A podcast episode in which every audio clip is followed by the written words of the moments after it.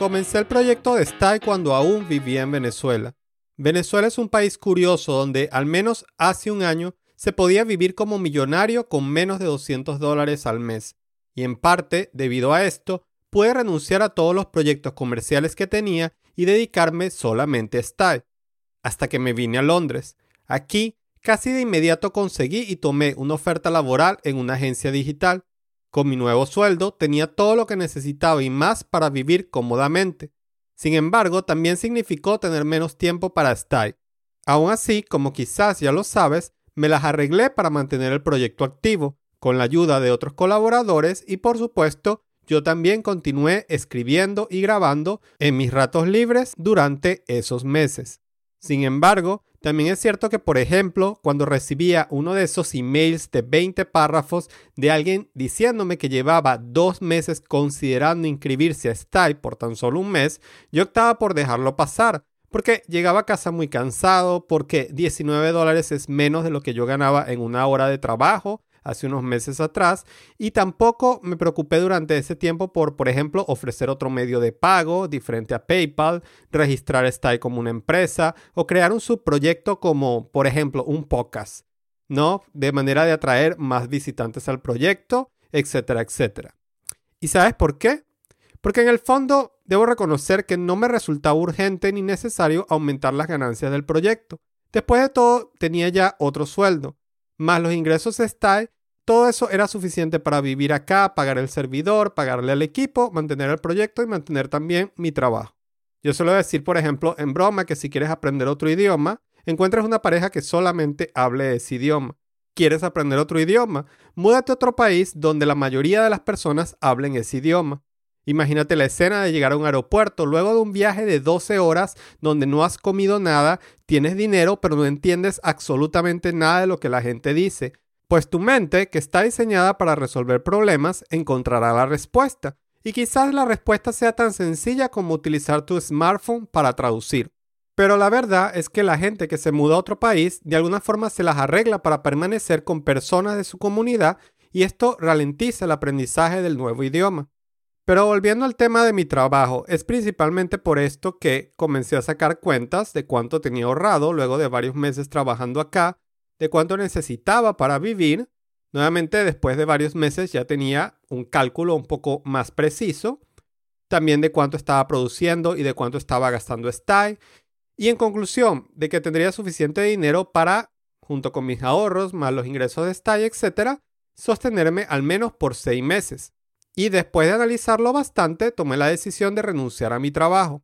Creo que fue un viernes, mi último día en la empresa con mi contrato fijo. Pasé el fin de semana descansando y de pronto llegó el lunes. Y con satisfacción me di cuenta que ya no tenía que salir corriendo a vestirme y tomar un Uber para no llegar tan tarde al trabajo. Pero también me di cuenta de que ya no iba a tener el sueldo de ese ni de ningún otro día a partir de ese momento. Solo quedábamos Style y yo. Y a diferencia de Venezuela, donde mis reducidos gastos me daban la ilusión de tener todo el tiempo del mundo, acá en Londres cada día significan aproximadamente 100 dólares en gastos. Así que mi única perspectiva en ese momento y en este momento es levantar el proyecto o gastarme todos los ahorros y tener que regresar a un trabajo fijo. Sin embargo, este podcast no es sobre si debes ser un emprendedor o tener un trabajo fijo. Tampoco quiero hablarte sobre cómo aprender un idioma. Lo que quiero decirte es que algunas veces las posiciones de comodidad nos retienen. Es cuando estamos contra la espada y la pared que damos lo mejor de nosotros mismos o simplemente nos atrevemos a intentar algo nuevo. Ahora que todo depende de mi proyecto, mi mente trabaja mucho más duro y mucho más en organizar y darle prioridad al trabajo, en publicar posts, crear videos, dar soporte, grabar podcasts, mejorar la plataforma y así sucesivamente. Es mi único ingreso, solo dependo de esto. Así que cuando alguien me pregunta en Twitter, ¿cómo lo haces? Lo hago precisamente porque no tengo otra opción. Muchas veces estar contra la espada y la pared puede significar simplemente un deadline.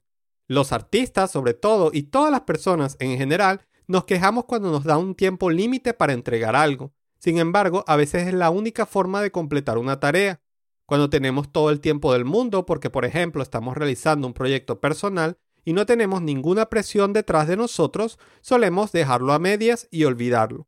Por eso muchas veces en Slack yo anuncio no solo la lección del día de hoy, sino la lección del día siguiente, para de alguna manera crearnos un compromiso que nos obligue a cumplirlo, o dicho de otra forma, colocarnos frente a la espada y la pared y hacer que las cosas pasen.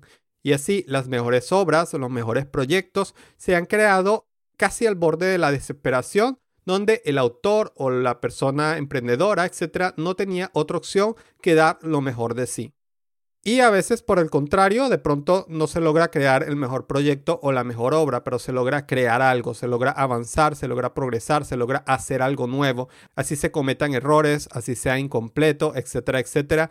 Por lo general tenemos dos tipos de personas quienes lo intentan y aquellas que solamente se quedan a quejarse y a criticar a quienes lo están intentando. Este podcast que estás escuchando ahora mismo también es un ejemplo de ello. Hace tan solo un par de horas no tenía ni idea de que iba a grabar hoy, pero sé que hay muchas personas esperando con nuevo contenido en Style y dejar de escribir o grabar simplemente ya no es una opción. Así que comencé a escribir y a grabar sobre este tema. Así que ese es el consejo del podcast de hoy. Creo que puedes aplicarlo en casi cualquier aspecto de tu vida, aunque de cualquier forma te recomiendo analizarlo con mucho cuidado y calma y de acuerdo a tu situación en particular. Pero definitivamente debo agregarlo a la lista de uno de esos puntos que me ha llevado a tener éxito y sobre todo una vida mucho más plena. Mi nombre es Duilio y este fue el podcast número 4 para Style.net.